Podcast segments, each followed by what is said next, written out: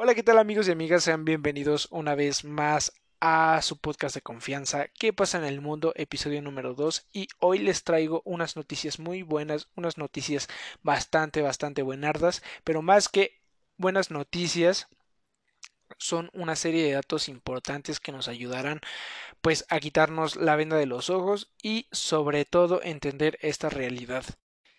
La primera noticia de de este podcast es acerca de la revocación del mandato del presidente AMLO para el año 2021. Y bueno, el actual mandatario de México, déjenme decirles que se muestra bastante a favor de la revocación de mandato para el próximo año, ya que pues la decisión estará a cargo del colectivo mexicano. Y bueno, menciono la palabra mm, colectivo mexicano pues para abarcar a cada ciudadano del país. Ahora sí que quien nace en México no le exime de sus responsabilidades, por así decirlo. Eh, el PG hizo alusión a que el apego al poder no es algo sano y pues esto no, no beneficiaría para nada al país en lo absoluto.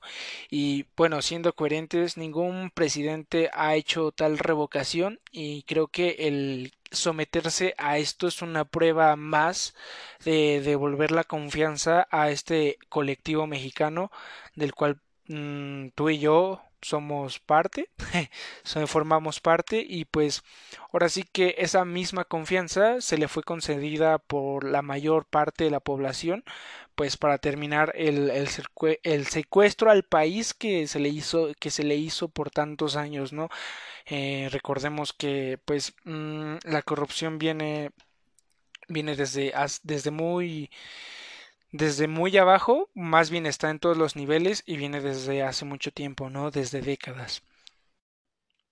Por otra parte, y también para ir calentando motores, hay un tema de gran valor y pues eh, eh, por este hecho comparte y arroja bastantes datos, como les decía en un principio, para ir entendiendo la situación actual, sobre todo la situación política actual en la que se encuentra México, ¿no? Y para conocer eh, el tipo del costal de arroz que hay, porque crean o no, este arroz ya casi se cose, pero para ello hay que tener bien, bien puestas las bases con un buen criterio para darnos cuenta qué es lo que realmente está pasando. Y bueno, existe un personaje bastante constante en las filas del, de lucha del antiguo régimen que busca a, como de lugar oxígeno ante pues este destape de verdades mundiales nacionales de todo tipo y este personaje es Felipe Calderón. Para que entremos en contexto y tomemos datos importantes, hace unas semanas el embajador de Estados Unidos en México tajantemente le dijo a Calderón pues de que no se metiche en asuntos de política exterior donde él ya no tiene nada nada que ver y aunque decir verdad tiene mucho que ver y les diré por qué pues ya que Calderón a partir de su Twitter muestra de qué lado está, ya que él apoya a Joe Biden. Y bueno, ¿qué podemos decir? Mm, Calderón manchó de sangre a nuestra nación con sus ficticias acciones contra el narcotráfico contra el narcotráfico y hago alusión a, a, a este tipo de datos para entrar en contexto ya que pues hay, hay mucha agua que suena en el río. Bastante, bastante. Haciendo referencia a Calderón, no pudo concretar su partido político debido a irregularidades, misma que el INE, una institución que si volteamos a hacer memoria y coherencia pues se vio coludida en fraudes electorales en, en, años anteriores al 2018, ¿no? Y pues ya no pudo observar dicha aberrancia de, de, de, este personaje y pues no le otorgó su partido mismo, el cual lleva nombre, como nombre México Libre. Así que eh, por el momento pararemos con la incoherencia de este personajillo pero no te me duermas. Recuerda que su secretario de Seguridad, Genaro García Luna, se encuentra en manos de Estados Unidos por delitos en contra del país vecino. Así que tómalo en cuenta, muy en cuenta, porque este dato es muy importante. Ya una vez calentando motores, otro personaje esencial en, en, esta lucha en la cual la verdad está siendo victoriosa, está saliendo victoriosa, Gerardo Sosa fue detenido debido a, delitos de lavado de dinero. Y ojo, aquí tenemos palabras claves y sobre todo situaciones, ya que es lavado de dinero y se le atribuya el delito de lavado de, dinero, mejor dicho, por más de 58 millones de pesos, pero no me extrañaría que fueran más, ya que se habla de 151 millones de dólares congelados en Suiza de cuentas universitarias. Y bueno, pues Suiza es un paraíso fiscal no para la Unión Europea, pero pues quizá para otros personajes. Y bueno, ¿por qué esta noticia es relevante? Porque e, este, este personaje ejercía la autoridad y estaba a cargo de, de una institución de educación pública. O sea, ¿se dan cuenta de las magnitudes? O sea, deja de tomar como motín a la Universidad Autónoma del Estado de Hidalgo, una de las universidades con más potencial del país con, con, toda la certeza y confianza lo digo, porque este porro Gerardo Sosa ya no usará a los alumnos como grupo de choque contra el gobierno en turno, ya que se solía usar a, los alumnos en marchas a favor de la institución cuando ésta estaba en manos de este personaje y pieza clave, clave en la estafa maestra de México. Y bueno, si tú eres mmm, estudiante de de esta institución, pues yo creo que más de una vez te tocó ser partícipe o mejor dicho invitado a participar en marchas a través de movimientos eh, estudiantiles digamos eh, que son movimientos estudiantiles ya que pues igual eh, tales movimientos buscan pues parte parte del, del, del botín del botín y bueno, también aprovecho para mandar un saludo afectuoso a cada miembro de la Universidad Autónoma del Estado de Hidalgo, ya que es una gran noticia para su desarrollo académico y sobre todo para su interno, para su entorno.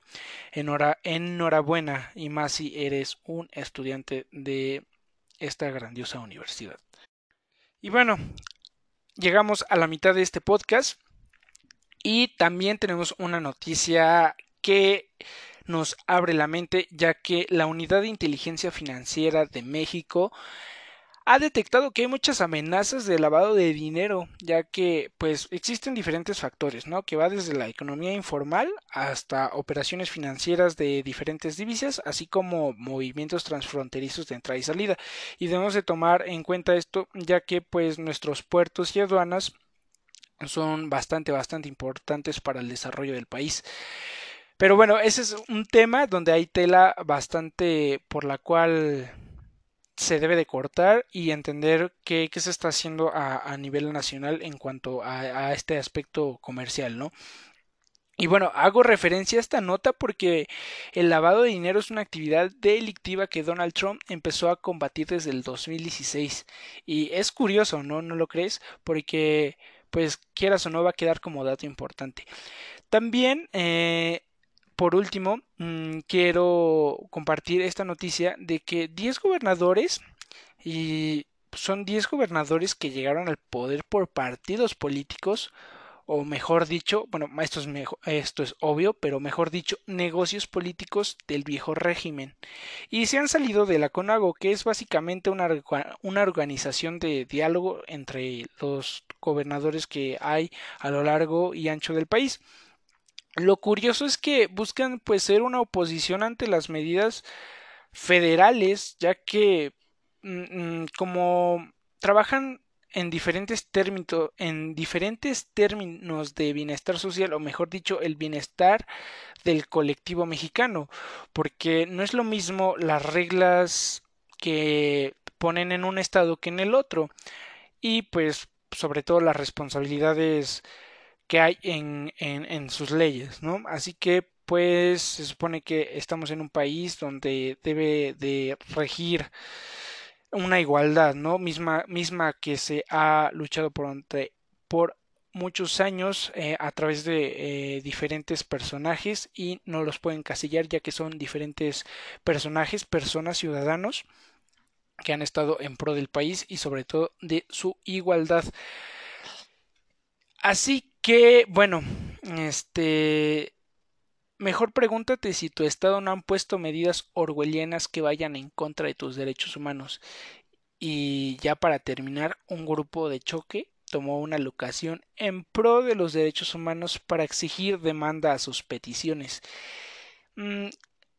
Les diré grupo de choque ya que el hecho de tomar como motín una infraestructura donde se trabaja para los derechos humanos fue vandalizada. Y la pregunta es ¿de verdad ese movimiento busca un cambio a favor de la igualdad o realmente está buscando un bien común?